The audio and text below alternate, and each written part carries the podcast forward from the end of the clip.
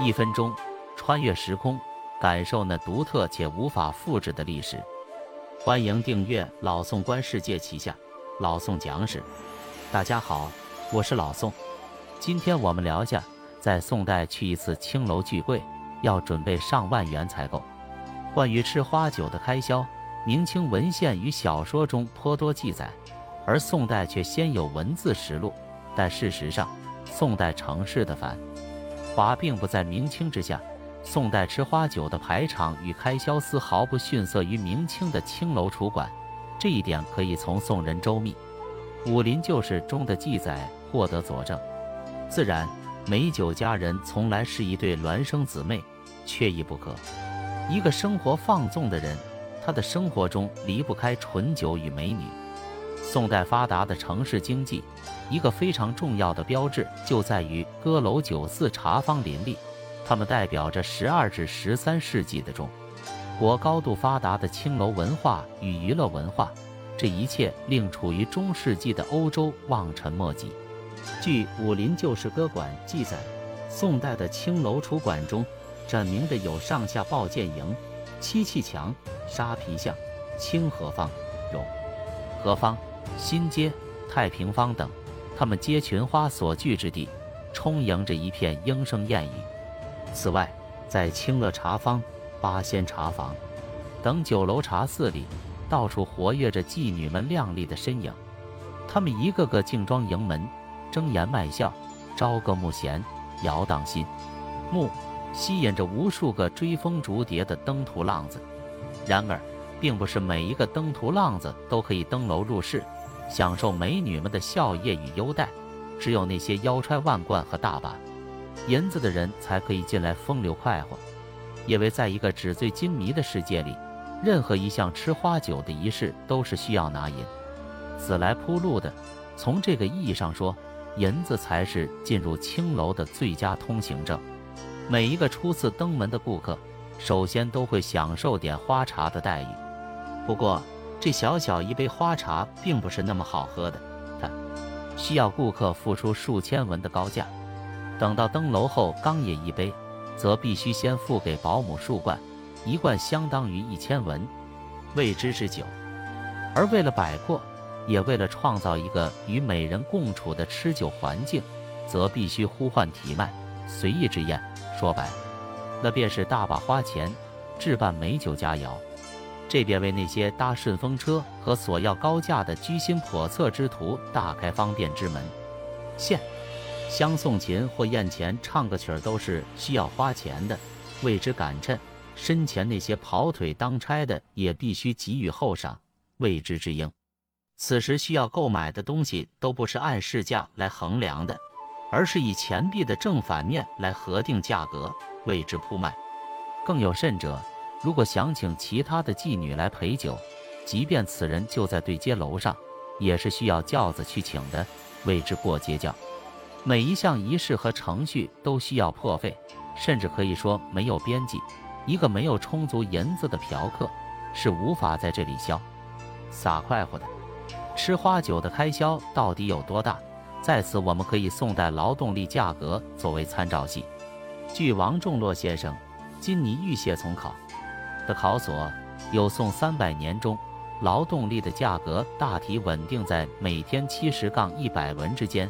宋会要记稿识货所记，北宋嘉佑年间一百斤一百里的运输脚力钱是一百文。南宋三朝北盟汇编提到工匠日之前五十文，米二升半，米价在南宋大约十几个钱一升，全加起来约八十文。夷监制之鬼。即饶州卖猪羊血羹的小贩，每天收入二百文，可以养活一家大小。